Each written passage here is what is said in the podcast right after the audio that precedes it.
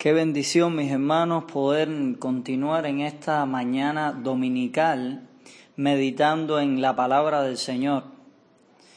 Como bien he sabido, estamos compartiendo la palabra de Dios en la carta a los filipenses. En esta ocasión nos toca el capítulo número 3 de esta valiosísima carta y el título del mensaje en el día de hoy es el significado de una vida cristiana auténtica.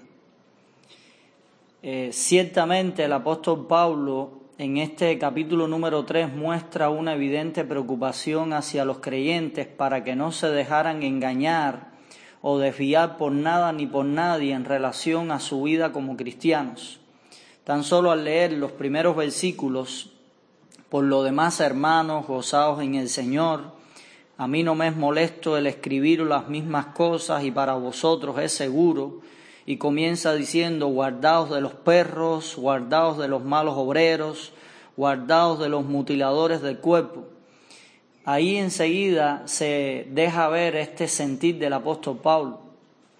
Lo cierto es que vivimos tiempos tan complejos y confusos que pueden desenfocarnos del verdadero sentido de la vida cristiana. Ciertamente puede persistir en nuestra mente la antigua pregunta, ¿cómo hemos de vivir entonces? Cuando vemos la realidad que, enfrentamos, el día a día, los desafíos que tenemos como cristianos, pudiéramos desenfocarnos, pudiéramos olvidar quiénes somos y cómo estamos llamados a vivir. A pesar de la realidad presente, no debemos olvidar que Dios sigue siendo el mismo y nosotros somos sus hijos. Y lo cierto es que Él espera que vivamos como tal en este mundo. De ahí que la verdad central a reafirmar en este texto es, el Señor nos llama a vivir la vida cristiana de forma auténtica a pesar de las circunstancias. Quizás podemos preguntarnos cómo podemos vivir la vida cristiana de forma auténtica aún en medio de la época que nos ha tocado vivir con el impacto de la COVID, con las circunstancias económicas, las necesidades y demás. Lo cierto es que el texto nos muestra, en primer lugar, que podemos vivir la vida cristiana de una forma auténtica cuando hemos redefinido nuestro pasado en Cristo. Los versículos del 2 al 11 muestran esta gran verdad. Es interesante, puede observarse cómo el autor apela al pasado para mostrarle a sus lectores qué es lo que verdaderamente tenía sentido para que no se dejaran engañar por los que se gloriaban del mismo.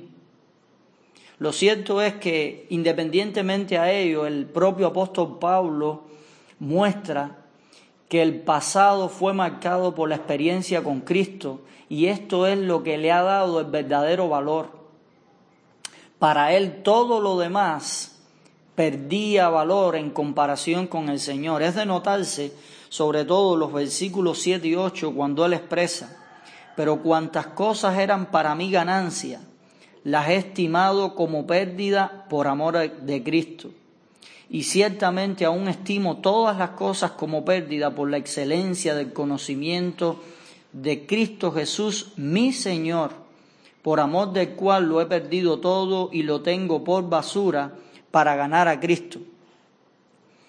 Qué interesante ver incluso a creyentes atados al pasado, con agendas del pasado que no han podido resolver, eh, esclavos de situaciones.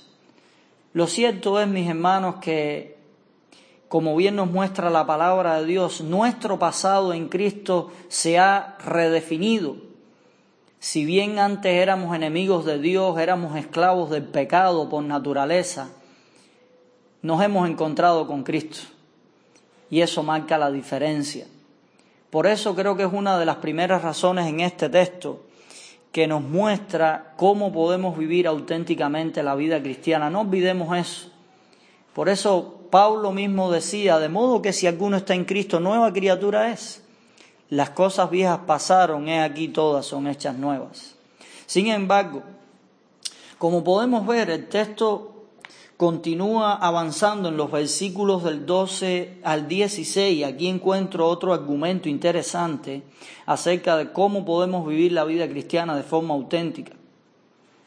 Y tiene que ver con el hecho de que necesitamos enfocar el presente hacia la meta suprema. Como bien hablábamos, eh, el texto por otro lado nos enseña que no debemos vivir en el pasado sin embargo, al ver la realidad presente, uno puede desubicarse, uno puede desenfocarse, puede haber quizás una crisis de identidad, eh, una crisis de proyección de vida, de sentido, de existencia. Sin embargo, la palabra de Dios aquí nos enseña a cómo vivir el presente enfocado. Y de hecho el enfoque está dado por la vista en la meta que tenemos en el Señor, es decir, llegar a ser como Cristo. Observen cómo el propio apóstol Pablo, en el versículo número 13 y 14, expresa, hermanos, yo mismo no pretendo haberlo alcanzado ya, pero una cosa hago.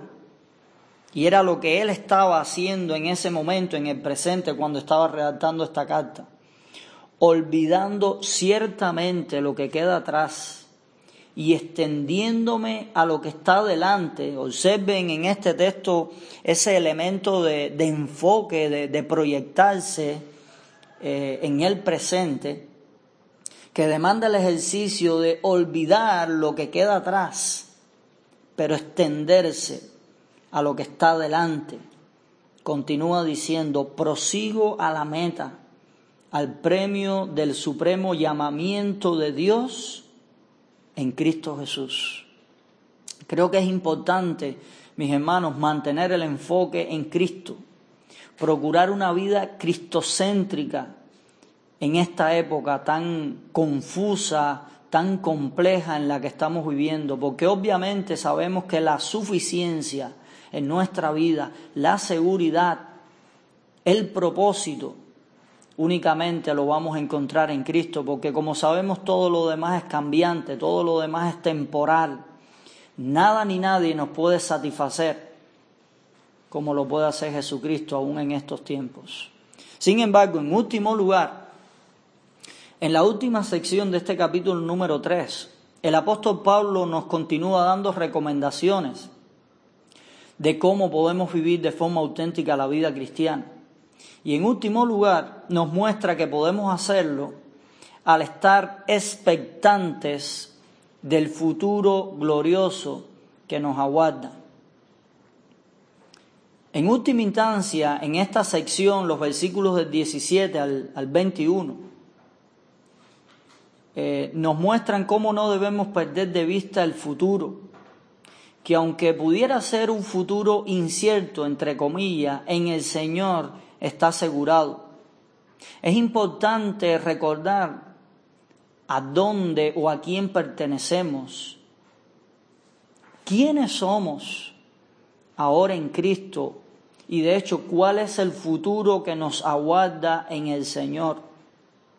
Nótese cómo el apóstol Pablo en esta sección última del capítulo número 3 hace un contraste en relación a los que vivían eh, desenfocando a los creyentes que vivían una vida meramente carnal, terrenal, mundana, a los que Pablo les describe, mm, cuya, cuyo fin será la perdición, cuyo Dios es su vientre, cuya gloria es su vergüenza, que solo piensan en lo terrenal. Y el apóstol Pablo hace un contraste y escribe, mas nuestra ciudadanía está en los cielos, de donde también esperamos al Señor Jesucristo, al Salvador, el cual transformará el cuerpo de la humillación nuestra para que sea semejante al cuerpo de la gloria suya.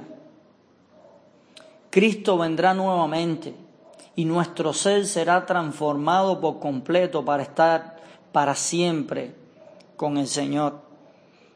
Qué importante es que independientemente a la realidad presente, no perdamos de vista el futuro que nos aguarda con el Señor. La realidad es que el Señor Jesucristo vendrá nuevamente y esto hará la diferencia en nuestras vidas. Así que mis hermanos, es interesante cómo este texto nos muestra el hecho de que la vida cristiana tiene un impacto tanto en el pasado, en el presente, como en el futuro. Y esto es lo maravilloso de la vida cristiana. Fíjense cómo la palabra de Dios nos enseña que nuestro pasado está redefinido por Cristo, por lo que Cristo hizo por nosotros y por la experiencia de haberle conocido. El texto nos muestra también que ahora podemos tener un presente enfocado en pro de la meta que tenemos, el hecho de llegar a ser conforme a la imagen de su Hijo Jesucristo.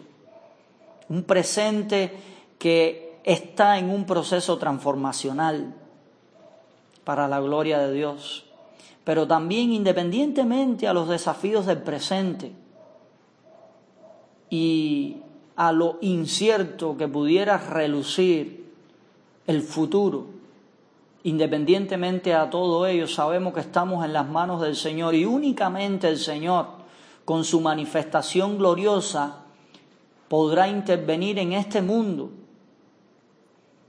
y la realidad será otra para nosotros. Así que mis hermanos, el Señor nos permita vivir la vida cristiana de forma auténtica a pesar de las circunstancias que estamos viviendo. Que el Señor nos bendiga.